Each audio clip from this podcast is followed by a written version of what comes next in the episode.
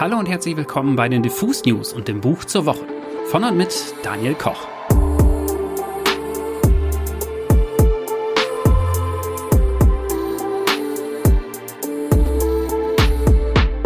Heute soll es hier um ein sehr schön gemachtes Buch gehen, bei dem sich gleich in zweierlei Hinsicht der Kauf lohnt.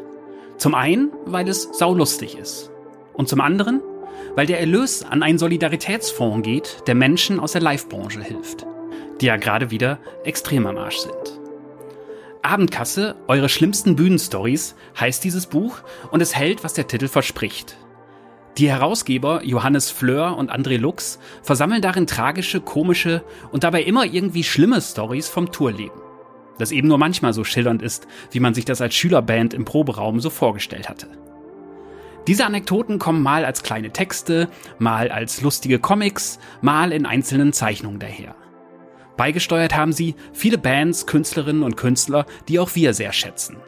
Audio 88 zum Beispiel, Deichkind, Judith Holofernes, Anja Rützel, Danger Dan, Terrorgruppe, Love A, Leoniden, Ninja Lagrande, Peter Fox, um nur einige zu nennen. Autor Dirk Bernemann, den ihr aus meinem Podcast und der Schützenfestfolge kennt, ist übrigens auch mit dabei. Das sehr liebevoll von Camille Köhler gestaltete Buch, das im Lektora Verlag erschienen ist, kommt dabei im üppigen Hardcover und ist mit all seinen kleinen Details ein deutlich erkennbares Herzensprojekt. Die Herausgeber sind auch keine Unbekannten im Musik- und Tourgame. Johannes Fleur zum Beispiel ist Satiriker, Moderator, Autor und Slampoet, hat also auch einige Stories beizutragen. André Lux wiederum ist ein geschätzter Bekannter von mir und euch vielleicht auch bekannt. Er zeichnet nämlich die saulustigen Egon Forever Comics. Diese Strichmännchen-Sketche auf Karopapier, bei denen man immer denkt, kann ich auch. Und dann merkt, kann ich nicht weil Andres oder Egon Humor eben sehr nerdig, pointiert und oft angenehm anarchistisch ist. Ich gebe zu, ich bin Egon Forever Fan und hatte sogar schon mal ein Verhältnis mit ihm, ein Auftragsverhältnis.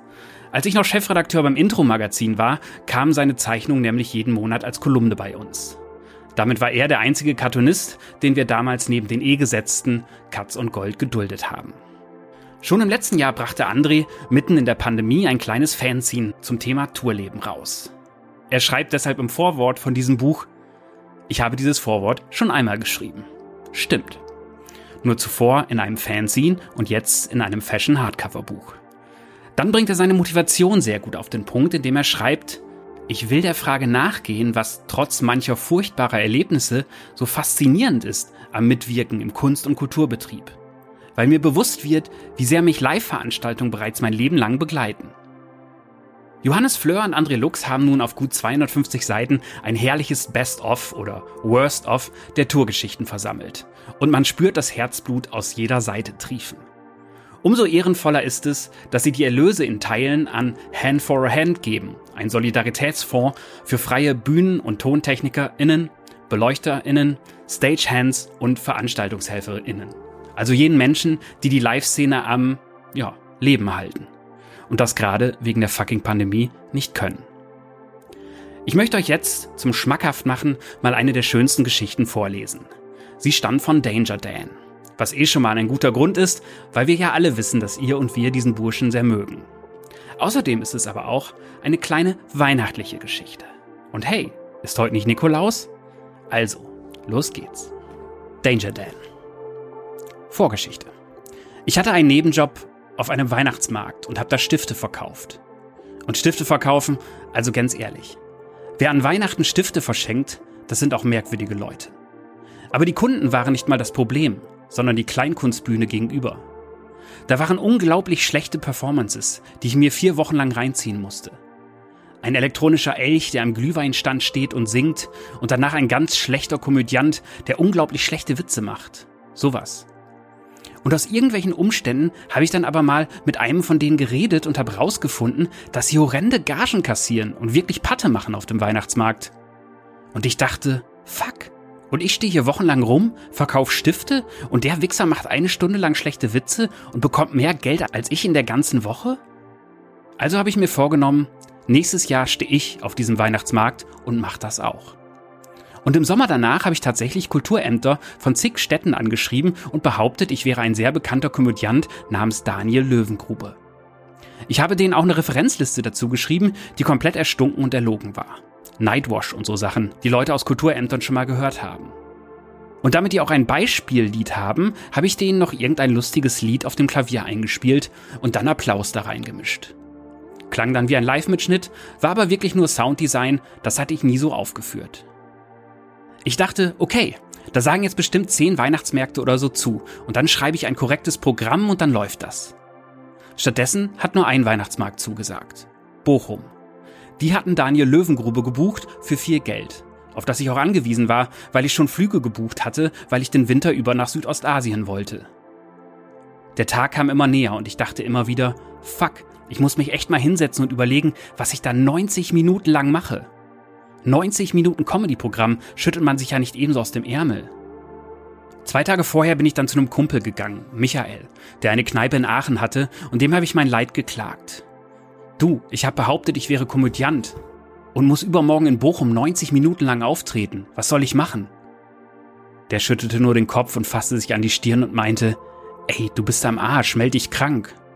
Und ich dachte, nee, Mann, ich mach das schon irgendwie. Erzähl mal einen Witz, irgendwas mit Weihnachten. Er so, pff, keine Ahnung.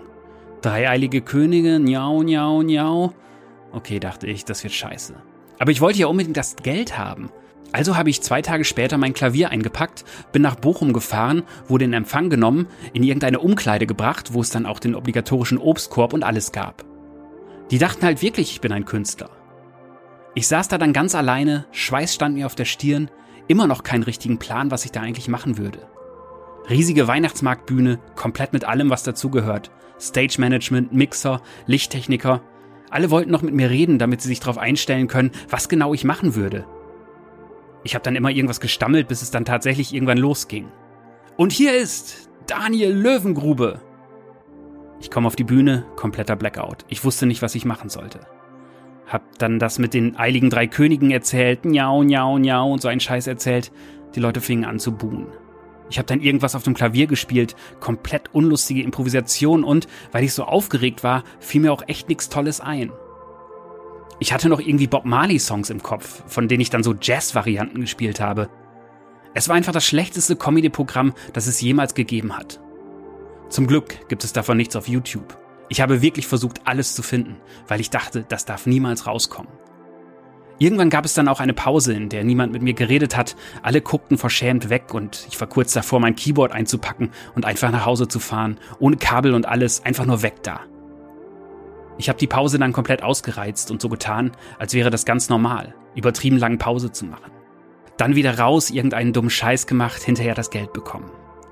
Wir melden uns bei Ihnen. Vielen Dank. Ganz professionell sind die mit mir umgegangen und dann auf Nimmerwiedersehen. Ich habe Bochum danach jahrelang gemieden. Tja, und jetzt wird Danger Dan demnächst die Konzerthallen des Landes mit seinem antifaschistischen Klavierpop beglücken. So kann's manchmal gehen. Und dieses Buch hat noch viel mehr solcher Geschichten. Mal kurz, mal lang, mal rotzig, mal herzwärmend, mal traurig, mal schön.